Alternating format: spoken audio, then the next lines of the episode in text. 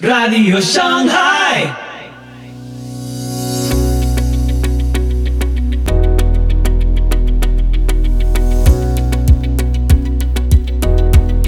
Muy buenos días, muy buenas tardes, muy buenas noches y muy bienvenidos a Radio Shanghai. Soy Pipo Biglione y este es el episodio 270 de la sexta temporada. Hoy, Reino y Señorío de Cristo con Jorge Imitian.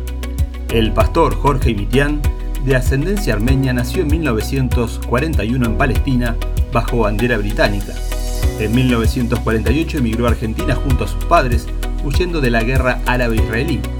Cuando el Señor visitó con el mover del Espíritu Santo a la iglesia en Argentina en 1967, él fue uno de los referentes principales en cuanto a redescubrir ciertas verdades presentes en la palabra de Dios. Escribió varios libros, uno de los más reconocidos es Jesucristo el Señor, cuya tesis es que la condición para ser salvos es reconocer a Jesús como Señor y no solo como Salvador personal, y que lleva impresas 18 ediciones. Te invito a escuchar este episodio atentamente. Eh, ¿Qué es el reino de Dios? El reino de Dios es la autoridad que Dios ejerce sobre toda la creación, sobre todo lo que le pertenece. Este universo no está a la deriva. Este universo tiene un centro que lo gobierna. En ese centro hay un trono. En ese trono está sentado Dios. Y Él tiene el control de todas las cosas que existen. Él es el creador de todo lo que existe. El reino de Dios significa que todo lo que existe es de Dios en el universo y también en el planeta Tierra. Salmo 24.1 dice, de Jehová es la tierra y su plenitud, el mundo y los que en él habitan. Todo le pertenece a él. Y justamente el hombre, el ser humano, el primer hombre, la primera mujer, desobedecieron al que es autoridad autoridad suprema en el mundo es Dios. Y rebelarse contra la autoridad suprema es algo muy grave. Y eso es lo que cometieron, lo que hicieron. Ese es el pecado. En ese instante su naturaleza humana, creado a la imagen de Dios, se echó a perder y se transformó en un hombre pecador, en una mujer pecadora. La naturaleza humana fue alterada porque entró el pecado y por el pecado entró la muerte, dice la Biblia, y la muerte pasó a todos los hombres por cuanto todos pecaron. Después de siglos, la promesa que venía dándose desde la antigüedad se cumplió aquel verbo, aquella palabra que estaba en el principio con Dios y que era Dios, por quien habían sido creadas todas las cosas, esa palabra, ese verbo, se hizo carne. Y dice Juan en su Evangelio, habitó entre nosotros y vimos su gloria gloria como la del unigénito del Padre, lleno de gracia y verdad. El Hijo de Dios, que es a la vez Dios porque tiene la misma naturaleza del Padre, vino a este mundo, se hizo hombre. No fue una teofanía, una manifestación de Dios, sino que se despojó a sí mismo y se hizo hombre, se hizo siervo. Vino aquí para nuestra redención y salvación. Y por eso comenzó su ministerio a los 30 años anunciando en todas las ciudades y aldeas las buenas noticias del reino de Dios, llamando a los hombres y a las mujeres a que se arrepientan, que cambien de actitud, que se arrepientan, que se nieguen a sí mismos y que acepten el reino de Dios, la autoridad de Dios sobre sus vidas. El pecado consistió en rebelarse contra Dios y la conversión consiste en humillarse y nuevamente sujetarse a la voluntad del Señor, aceptando a Jesús como el Señor. Este Jesucristo que dijo, el reino de los cielos se ha acercado, el reino de Dios se ha acercado, arrepentíos y creed en el Evangelio, ¿De qué manera se acercó el reino? El que reina se hizo hombre y se acercó a los hombres. Al acercarse Cristo a las personas en todos los pueblos y ciudades, se acercó a los hombres el reino de Dios, el reinar de Dios, la autoridad de Dios.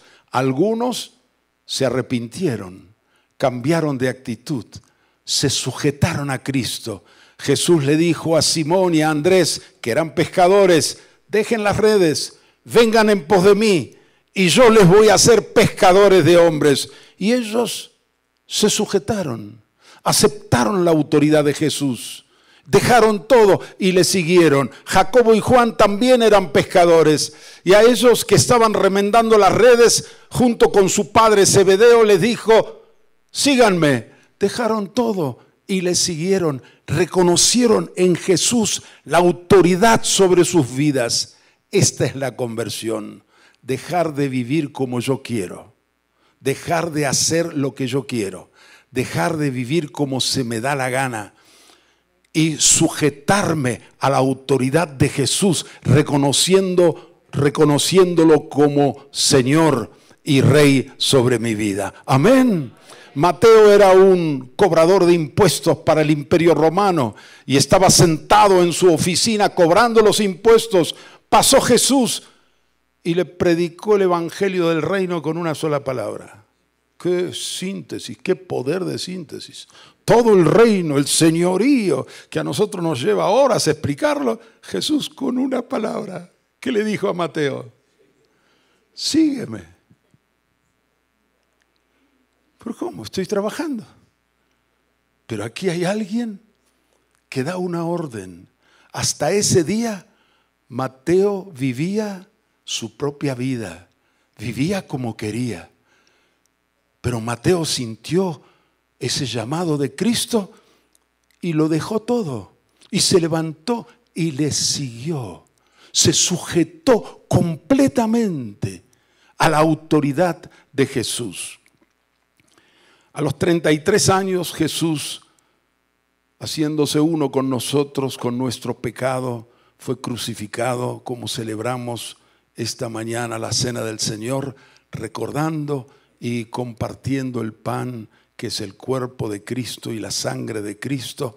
Cristo murió por nuestros pecados, no solo por nuestros pecados, sino también nos cargó a nosotros mismos esa naturaleza adámica. Nuestro viejo hombre lo cargó sobre su cuerpo y él fue crucificado, derramó su sangre, mató en su muerte nuestra vieja naturaleza fue sepultado, resucitó al tercer día. El Padre lo exaltó hasta lo sumo y le dio un nombre que es sobre todo nombre. ¿Para qué? Para que en el nombre de Jesús se doble toda rodilla.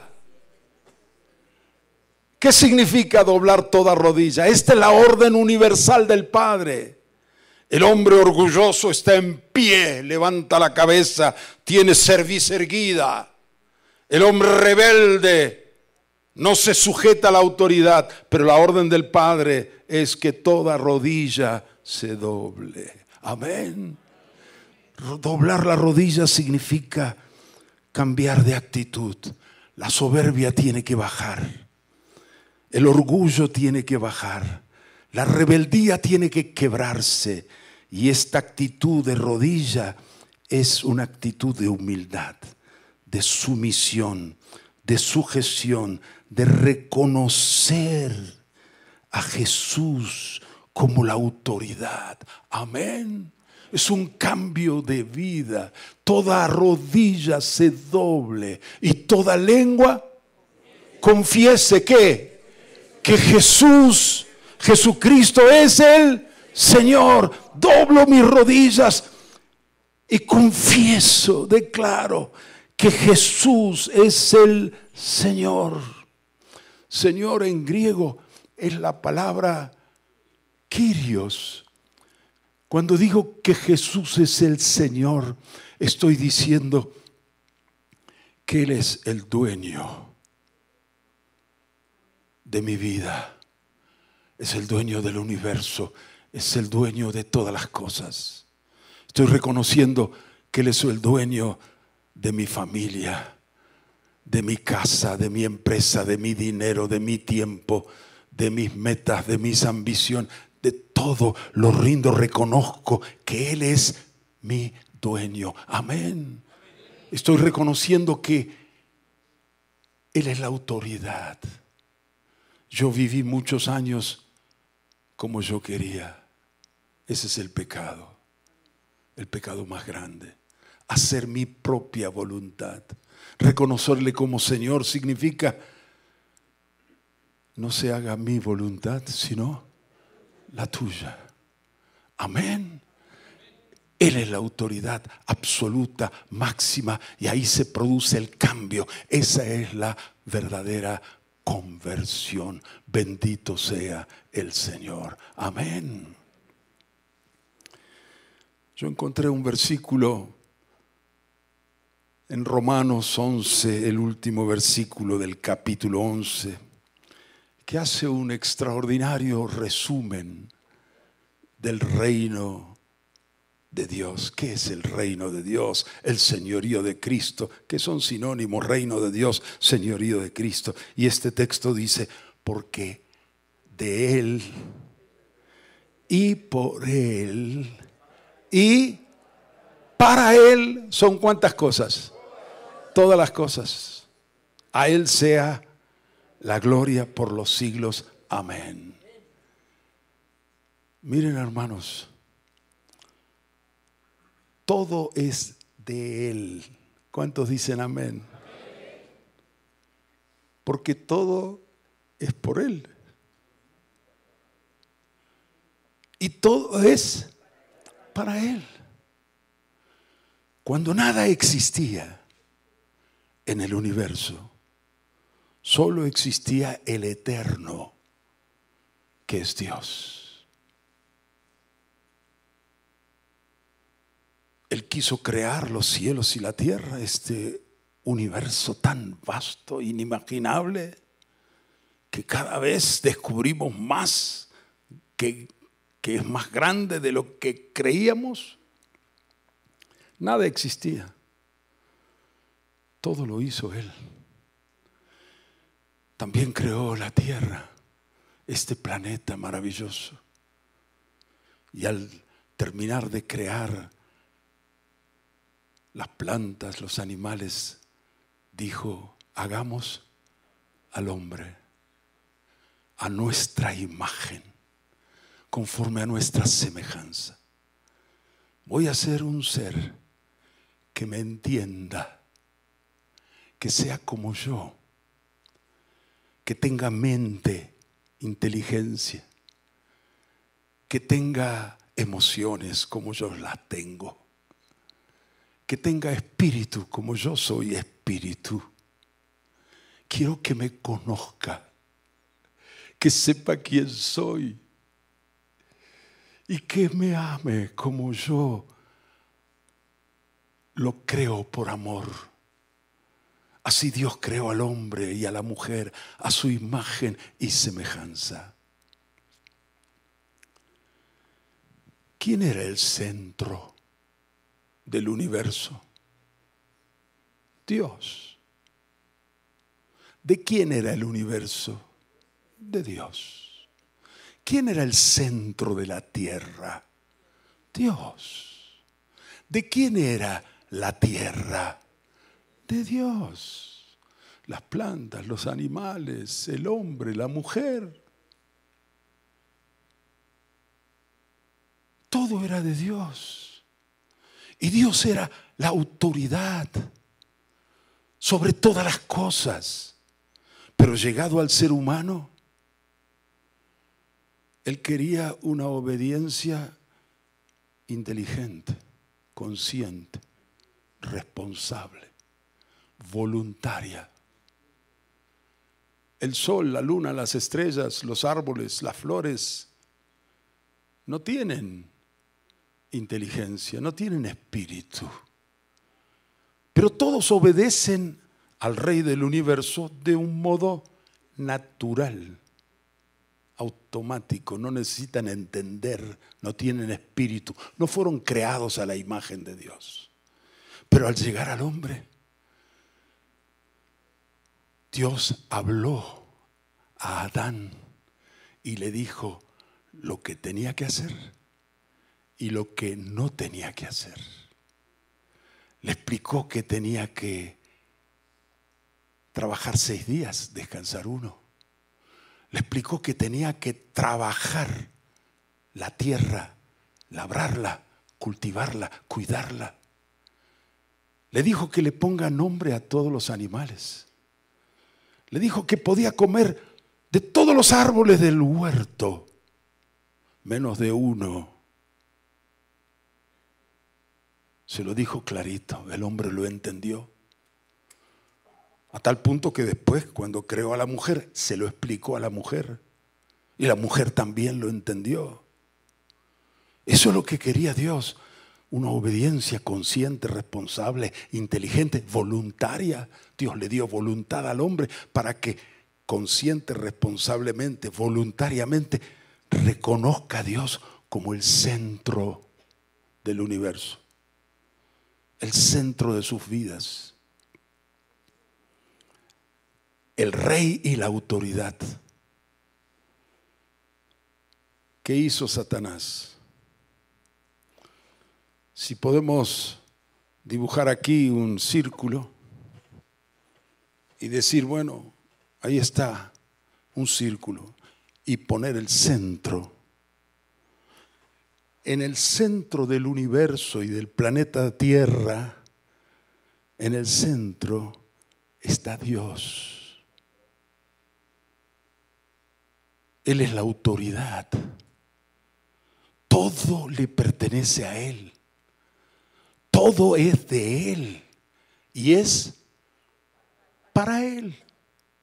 Todo. El hombre, la mujer. Luego los unió en matrimonio.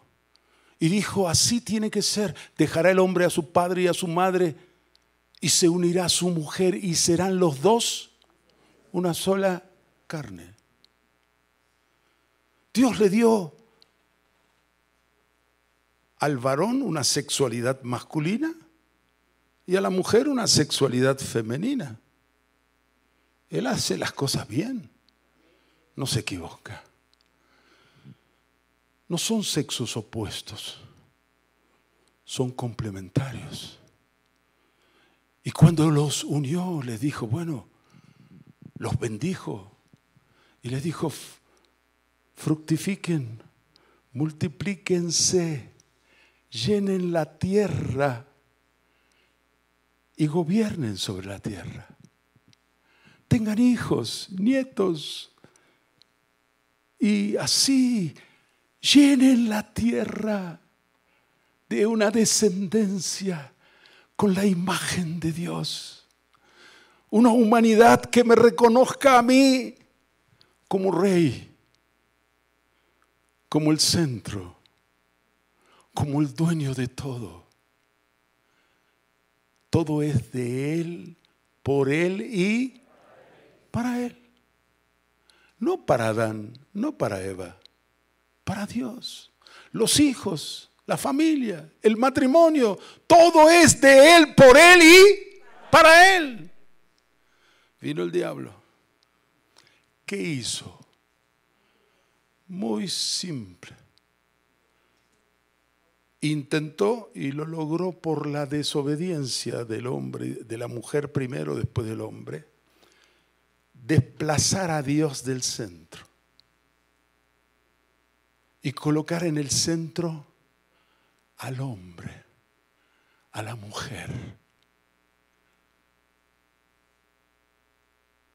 Él es el engañador. Desplazó a Dios del centro y puso al hombre en el centro. Ahora el hombre se cree dueño de su vida, de su casa, de su carro, de su dinero, de su tiempo, de su empresa. Estamos engañados. El hombre ahora es el centro, la autoridad. Yo tengo derechos. Yo vivo como quiero. No. Te engañaron. Nos engañaron.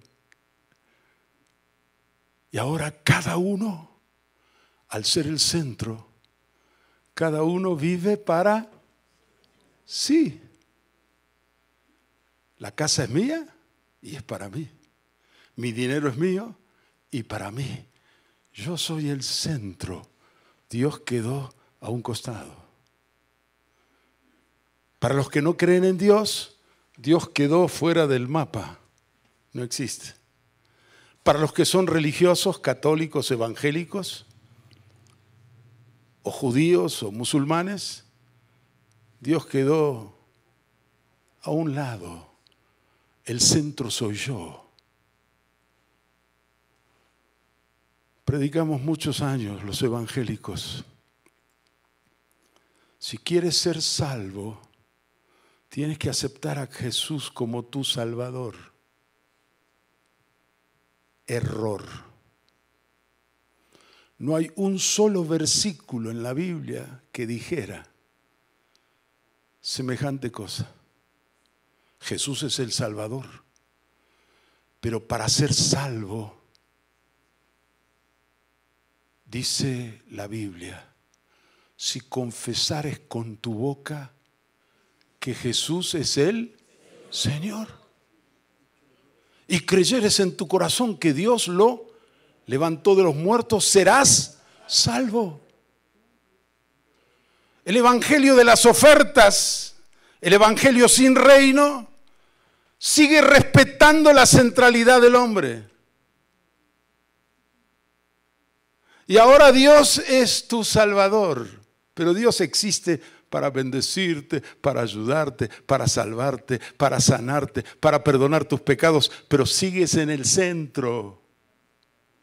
Y Dios, tu servidor, tu salvador, tu ayudador, el que te bendice, te prospera, te sana. Qué error. Si confesares con tu boca que Jesús es Él, Señor. Recién explicamos lo que es doblar la rodilla. Amén. Es salir del centro. El que quiere venir en pos de mí, ¿qué dijo Jesús? Niéguese a sí mismo. Tome su cruz y sígame. ¿Qué pasó con Simón y Andrés, con Jacobo y Juan, con Mateo y tantos otros discípulos? Lo pusieron a Jesús en el centro. Amén. ¿De quién es tu vida? ¿Hola? ¿Cómo está tu centro? ¿Quién está en tu centro? ¿De quién es tu casa? Tu tiempo, tu familia, tu esposa, tus hijos, tu profesión, ¿de quién es? Bueno, esta palabra viene para ayudarte, que si tu centro estaba más o menos confuso, hoy se acabe toda confusión. Amén Porque Dios no es Dios de confusión. Amén. Dios es luz, su palabra es luz. Aleluya, gloria a Dios.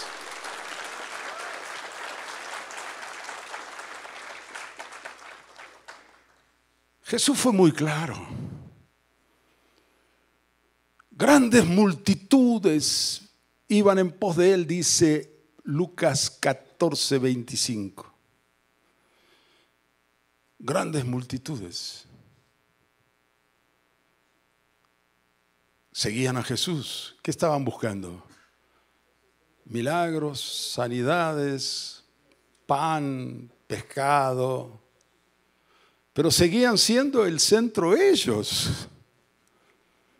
Y Jesús se da vuelta y les dice a las multitudes, si alguno viene a mí y no aborrece padre, madre, esposo, esposa, hijos, hermanos, aún su propia vida, no puede ser mi discípulo. Wow.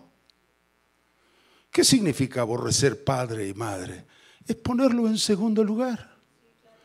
En otras palabras, ¿qué está diciendo Jesús? Mateo lo explica con otras palabras. El que ama padre, madre, esposo, esposa más que a mí, no es digno de mí. Hay que salir del centro, del centro, y poner a Jesús en el centro. Amén. Para ser discípulos, para ser salvos. El que no toma su cruz y viene en pos de mí, no puede ser mi discípulo.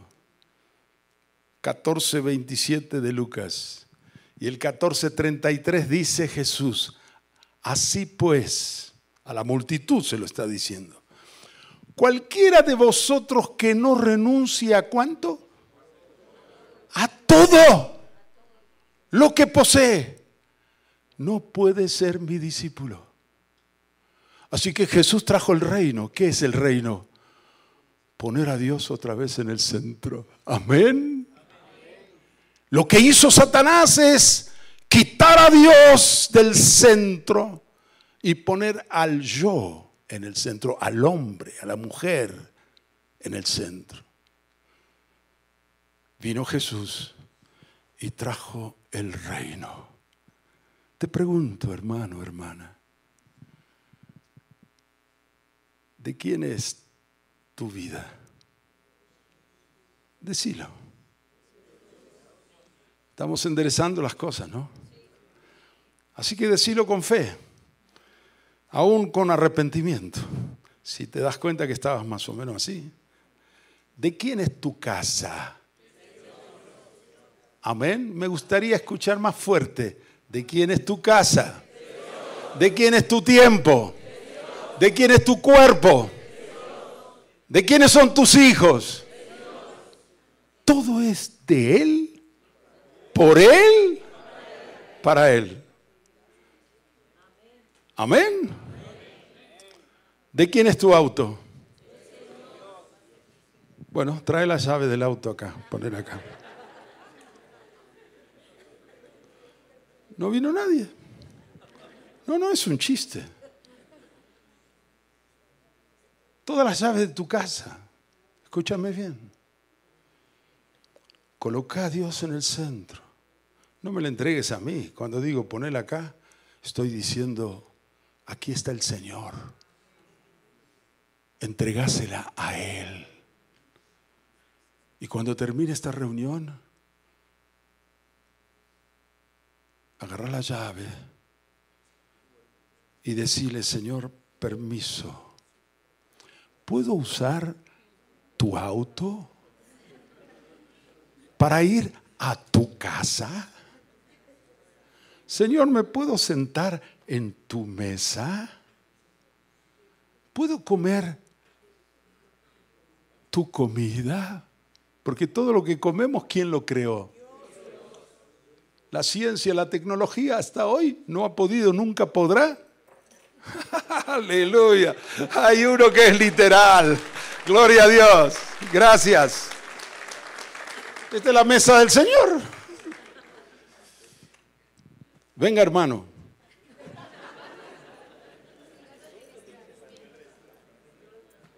Lo que hago ahora con él, lo hago con todos ustedes. Amén. Este auto ya no es tuyo. Es de Jesús. Amén.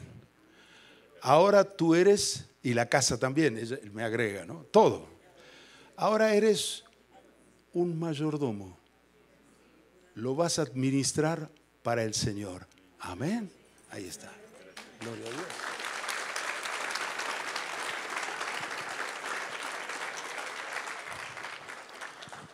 Cambia todo. Por eso, hermanos, como el, la iglesia evangélica o la iglesia en general a través de los siglos perdió el mensaje central y único. Si Jesús en todas las ciudades predicaba el Evangelio del reino de Dios, yo era pastor a mis 26 años de edad, había sido evangelista antes, había predicado en todas las calles de Buenos Aires y de muchas ciudades de Argentina con un grupo de jóvenes. Pero durante años prediqué un evangelio sin reino. Un evangelio de los puros beneficios, respetando que el hombre, la mujer sigan siendo el centro. No conocía el evangelio del reino. Predicaba que para ser salvos hay que aceptar a Jesús como Salvador. No, no, no. Vino el Espíritu Santo, nos visitó a los fines de la década del 60 y nos revolucionó. Nos dimos cuenta que teníamos que reevangelizar nuestras congregaciones con el Evangelio del Reino vino un avivamiento. Así como este hermano trajo las llaves, todos trajimos las llaves de la casa, de esto. Fue una cosa maravillosa. El Espíritu Santo obraba con poder, se derramó sobre tantos lugares y congregaciones. En aquellos años nos conocimos con Héctor, querido Héctor Pardo, y desde entonces seguimos. Pero hermanos, hay tantas corrientes que siguen en el mundo evangélico. Cuidado, es muy sutil Satanás. Disfraza muchas cosas. Muchos hablan del reino hoy, no entienden lo que es el reino. Siguen respetando el hombre en el centro. Por eso Jesús dijo, cuando resucitó, vayan y hagan qué? Discípulos. No creyentes, discípulos. A todas las naciones.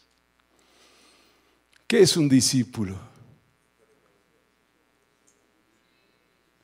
El que salió del centro, como lo explicó Jesús.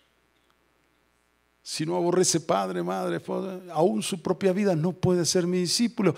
El discípulo es aquel que entendió el reino y pone a Jesús en el centro antes que padre, madre, esposo, esposo. Está Jesús en el centro. Y el que no renuncia a todo no puede ser mi discípulo. Reconoce que Cristo es el dueño, es la autoridad, es el centro de mi vida. Pablo explica así en Romanos 14, porque ninguno de nosotros vive para sí, ni muere para sí. Si vivimos, para el Quirios vivimos. Y si morimos, para el Quirios morimos. Así que ya sea que vivamos o que muramos, del Quirio somos. Amén. Ese es un cristiano, un discípulo. Y hermanos queridos, también explicamos estos días que discípulo significa un alumno. Antiguamente la palabra que se usaba, lo que hoy se dice alumno, antiguamente se decía discípulo. ¿Qué es un alumno? Uno que va a la escuela para aprender. Un niño va a la escuela para aprender las letras, aprender a escribir, a leer, a sumar a restar y todo lo que sigue aprendiendo.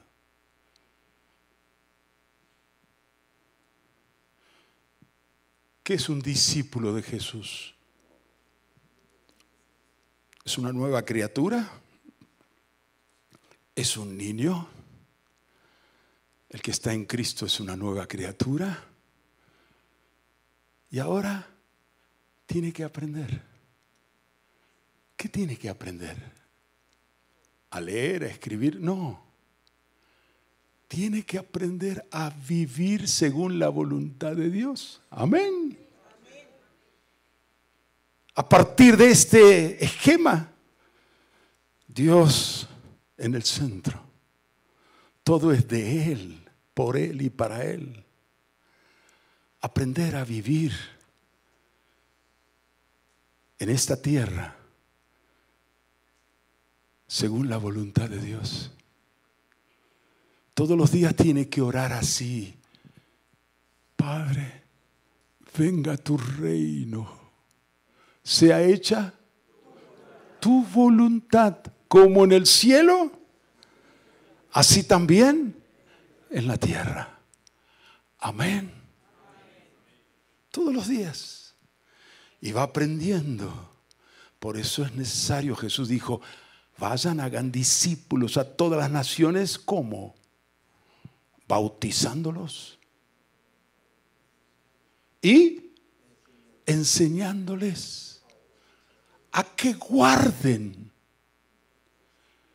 todas las cosas que yo les he mandado. ¿Cómo conocemos la voluntad de Dios? Por la palabra de Dios, sus mandamientos nos enseñan la voluntad de Dios. Su palabra me enseña que tengo que amar a mi prójimo como a mí mismo. Si soy esposo, tengo que aprender a ser amable con mi esposa, cariñoso, delicado, tratarla como una copa de cristal, como un vaso frágil. Si soy esposa, tengo que reconocer que mi marido es mi cabeza, tengo que honrarlo, respetarlo. Si soy hijo, tengo que aprender a obedecer a papá y a mamá, a honrar a los padres. Si soy padre, tengo que aprender a educar a mis hijos en la disciplina y amonestación del Señor. Como discípulo tengo que aprender a hablar no con soberbia, no con malas palabras, con grosería, con ofensas, hiriendo a mi prójimo. No, tengo que aprender a hablar con humildad, con amabilidad, con respeto, honrando siempre al que me oye. Amén. Hay una diferencia.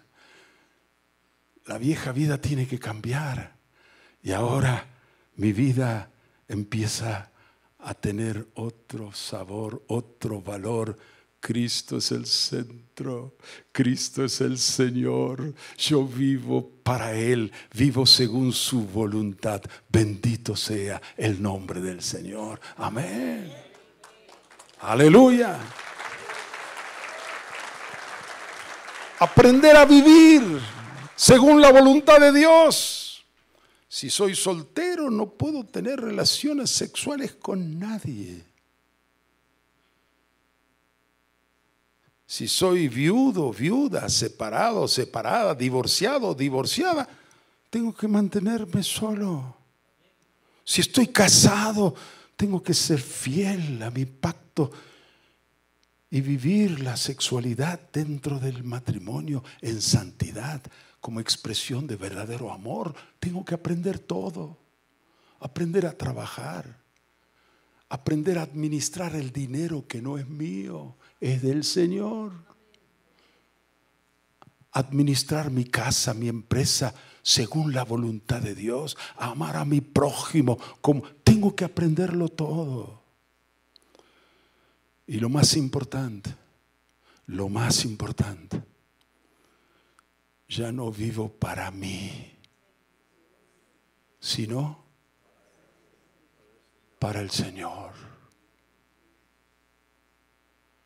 Mi casa no es para mí. Ayer hablamos que la iglesia tiene que volver ¿a dónde? A las casas. Como leyó, ¿cómo es tu nombre?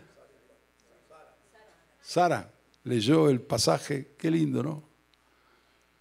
Todos los días en el templo y por las casas. La iglesia tiene que volver a funcionar por las casas. Cada casa tiene que abrirse para Dios. Amén. Hoy declaraste que la casa es de Dios y es para Dios. Tu casa se tiene que transformar en un lugar de encuentro, de reuniones de los discípulos, en un lugar donde tienes que abrir, invitar a tus vecinos, amigos, parientes, para que conozcan lo que tú conoces, para que les des las buenas noticias del reino de Dios y les compartas lo que tú recibiste. Tu casa se tiene que transformar en un templo, porque no es tu casa, es la casa de Dios. No es para ti, es para el Señor. Tu dinero, tus... Claro, si invitas mucha gente a tu casa y empiezas a tener la iglesia, se van a convertir, se van a bautizar si tienes una tina en tu casa, ahí puedes hacer los bautismos. Sí, decía que la cena del Señor, acá la celebramos, fue muy bien, pero es un poco frío acá.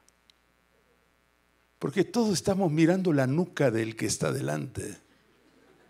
No hay mucha comunión, pero en una casa sentado a la mesa, nos miramos las caras, nos conocemos, la iglesia tiene que volver a las casas. Prepara la casa que no es tuya, pero la casa que Dios te dio para que sea un lugar de encuentro. Amén. Que la iglesia funcione en diferentes barrios de Bogotá. Ya Héctor me, me, viene diciendo, te estoy invitando porque queremos hacer un nuevo lanzamiento. Esta iglesia tiene que entrar en otra dinámica de funcionamiento. Amén, yo te bendigo. Y eso es lo que me animó a, venir. Y un pastor colega me dijo, no, tienes que ir. A Héctor no le puedes fallar. Y así que este pastor se llama, para colmo, Ángel Negro. No es ni ángel ni negro. Es hombre y es rubio y blanco, pero se llama así, nombre y apellido. Así que aquí estamos, queridos hermanos, consagremos todas nuestras casas al Señor. Amén. Que esta congregación pueda tener cientos y miles de casas en Bogotá y en otras ciudades y en otros lugares. Es sencillo, no hay que gastar plata, no hay que pagar, comprar sillas, como acá hay que comprar sillas, se gasta mucha plata, hay que pagar la luz. En las casas ya hay sillas, ya hay mesas, ya hay vasos, ya hay platos, ya hay sillones, hay luz, hay todo ya está, ya están. Amén. ¿Y son de quién? ¿Para quién? Amén. Qué revolución, ¿no? Gloria a Dios, salimos del centro, pusimos a Cristo y su reino en el centro de nuestras vidas. Pero falta una cosa más. Y me dijo Héctor ayer, falta algo. Está bien el Evangelio del Reino, fundamental. Eh, el señorío de Cristo, segunda cosa. El discipulado, tercera cosa. La cuarta cosa, la iglesia funcionando por las casas. ¿Qué falta, Héctor? El Espíritu Santo. No podemos ignorar eso.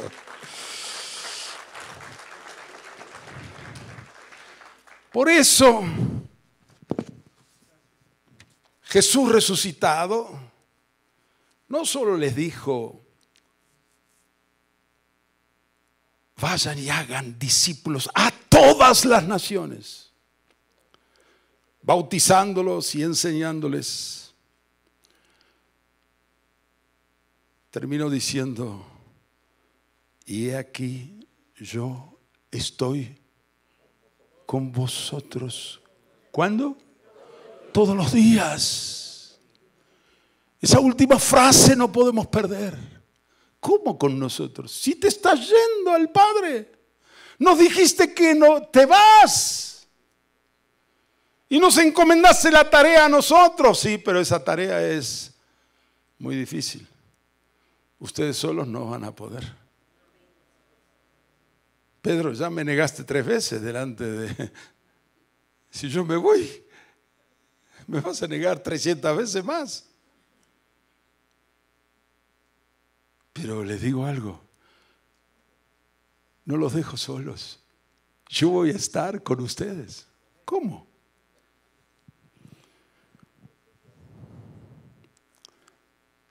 Así que vemos, un poquito lo que le dijo Juan 14, sí Señor.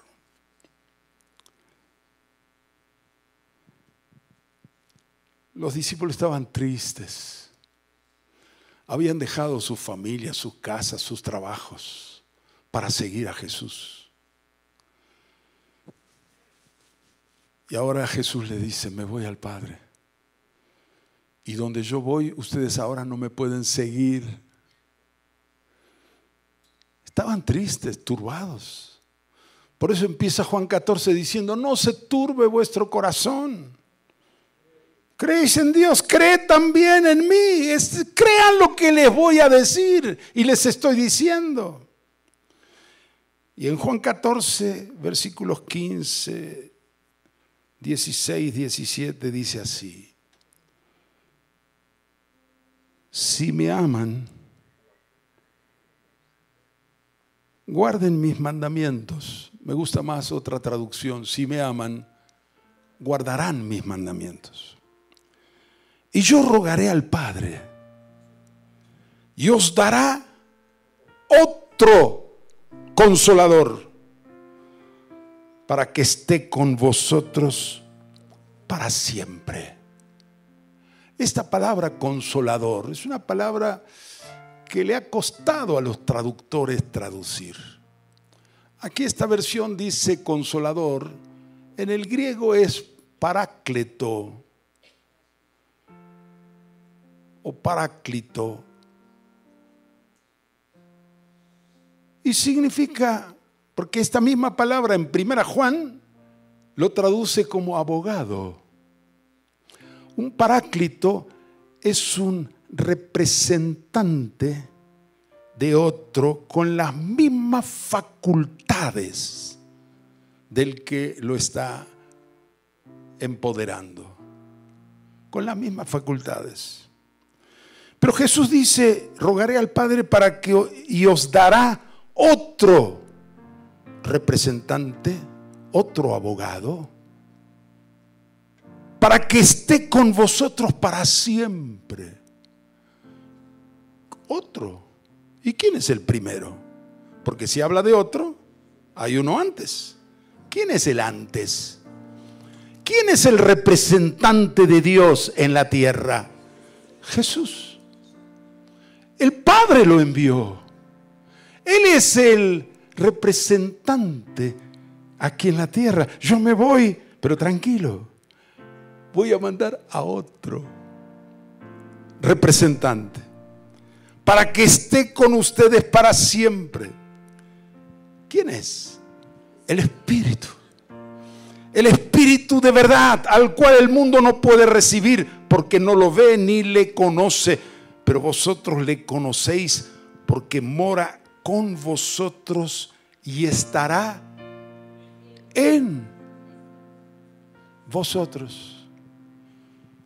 Los discípulos no tenían al Espíritu Santo dentro, lo tenían al lado, porque estaba en Jesús. Pero dice, cuando venga, va a estar en, no solo con. ¡Wow! Otro igual que yo con el mismo poder que yo y el poder del Padre, va a estar en ustedes. Y le dice más en el capítulo 16, les conviene que yo me vaya. Porque si yo no me voy, el Espíritu Santo no va a venir. Y los discípulos no lo podían creer. ¿Cómo no? ¿Qué prefieren? al Espíritu Santo o a mí? Y todos van a decir, no, Jesús, por favor, quédate. Estamos acostumbrados contigo. Después lo entendieron que les convenía. ¿Por qué les convenía? Pregunto yo, ¿qué es mejor? ¿Tener a Jesús al lado o tener a Jesús adentro? Adentro. Porque ellos fueron transformados con Jesús adentro a través del Espíritu Santo. Y luego dice en el versículo 18, no los dejaré huérfanos. Ellos tenían sentimiento de orfandad para quedar solitos. Dice, vendré a vosotros.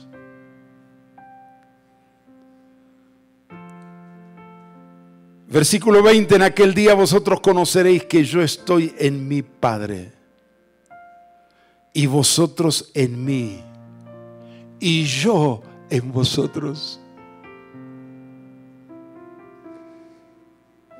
El que tiene mis mandamientos y los guarda, versículo 21, ese es el que me ama.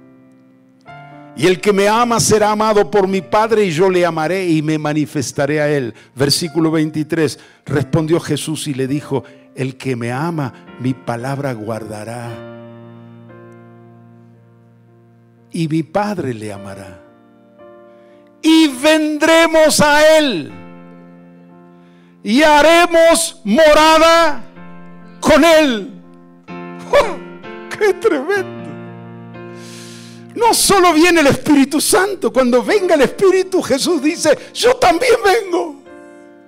Porque tenemos un solo Dios, indivisible, en tres personas, pero son uno. Hay una inhabitación mutua de las tres personas de la Trinidad el Padre está en el Hijo, el Hijo está en el Padre, el Padre y el Hijo están en el Espíritu, el Espíritu está en el Padre, en el Hijo, son inseparables, hay un solo Dios. Cuando viene el Espíritu Santo, Jesús dice, yo también vengo. Y no solo yo, mi Padre les amará y vendremos con el Padre. Aleluya, qué maravilla.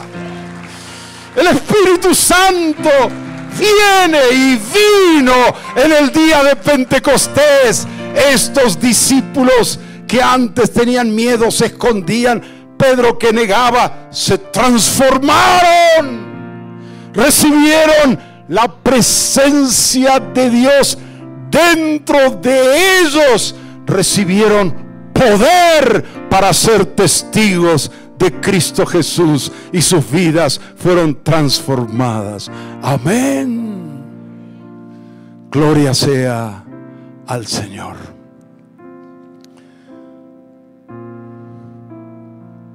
Así que tenemos cinco cosas. El Evangelio del Reino,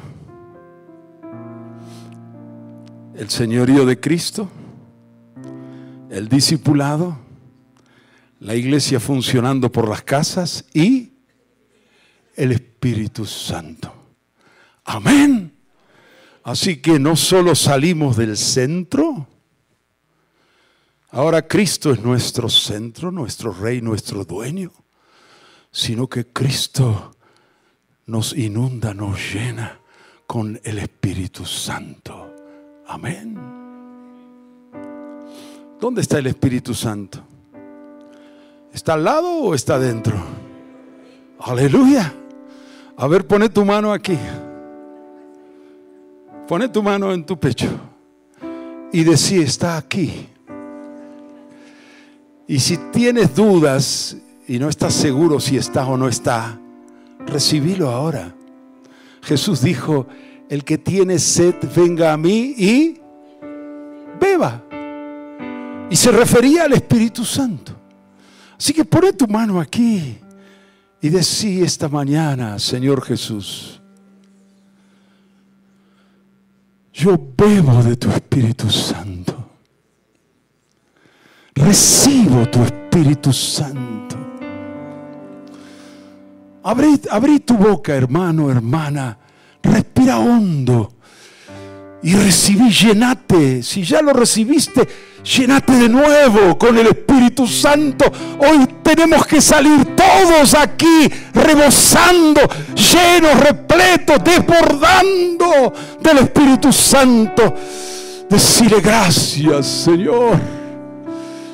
En voz alta decirle gracias, Señor, por el Espíritu Santo.